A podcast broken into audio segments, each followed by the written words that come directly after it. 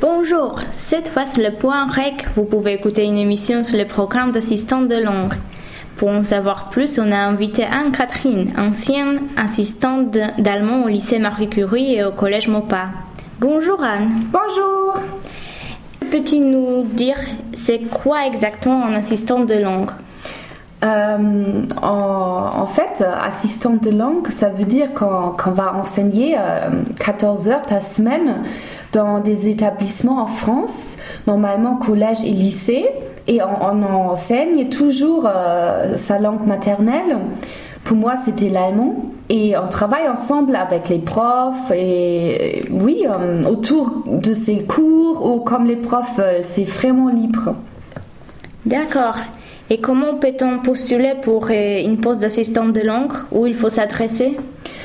Moi, je, je, me suis adressée en Allemagne au DAAD, ça veut dire Deutsches Akademisches Auslandsamt. C'est une institution euh, qui, qui permet, euh, encore étant étudiante, de faire des échanges en Europe ou dans le monde entier mhm. pour, pour l'enseignement. D'accord. Donc peut-être il faut trouver une institution pareille en France, oui. Mhm. Et y a-t-il euh, certaines conditions pour devenir un assistant? En fait, euh, en Allemagne, c'est évident, euh, c'est important qu'on soit, qu'on est, qu'on est étudiante pour devenir professeur, parce que si on fait un autre diplôme, c'est difficile de rentrer. Mais normalement, euh, si on fait les études de, euh, professeur, il n'y a pas de problème. D'accord, et c'est impossible juste après les bacs? Oui, c'est impossible parce qu'on a besoin d'une certaine expérience et on a besoin d'une opinion d'un prof de la fac et des notes. Il faut déjà montrer quelques notes et aussi son CV un peu rempli par des expériences à l'étranger. D'accord. Et, et c'est quoi les soutiens financiers offerts dans ce programme? Il te paye les logements ou c'est toi qui es responsable pour tout ça?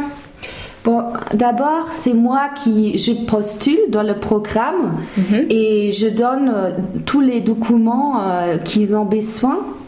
Et après, euh, c'est c'est le système qui me donne une école soit dans le nord de la France, soit dans le sud. Moi, je pourrais faire trois choix. Et je suis en Normandie, c'est très bien. Je n'ai pas postulé pour la Normandie, pas du tout. Je voulais être au bord de la mer. Maintenant, je suis très contente que que j'étais ici parce que les gens sont très gentils. Mais après, c'est, c'est, ça dépend de l'école.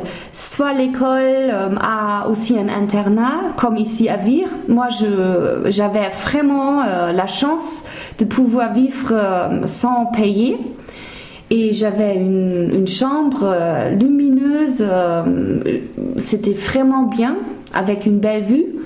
Et ça dépend toujours les écoles, les établissements.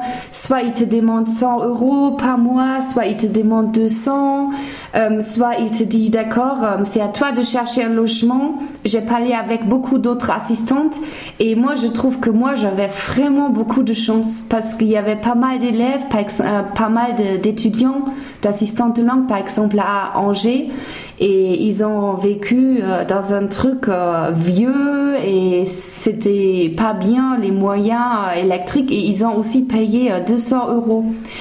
Et nous, on a gagné plus ou moins 800 euros par mois. D'accord. Et comment as-tu vécu ton expérience ici en France à l'école? Ça C'était bien intégré? Oui, oui. Après ça dépend aussi euh, le caractère de, toutes les personnes mais euh, comme je suis très ouverte et je oui je, veux monter des projets euh, ça s'est très très bien passé aussi avec les profs d'allemand. C'est intéressant de, voir les profs travailler de communiquer de travailler avec des profs ensemble et monter des projets oui, euh, moi je crois que c'était une de mes meilleures expériences. D'accord, super. Merci beaucoup Anne. Merci à vous.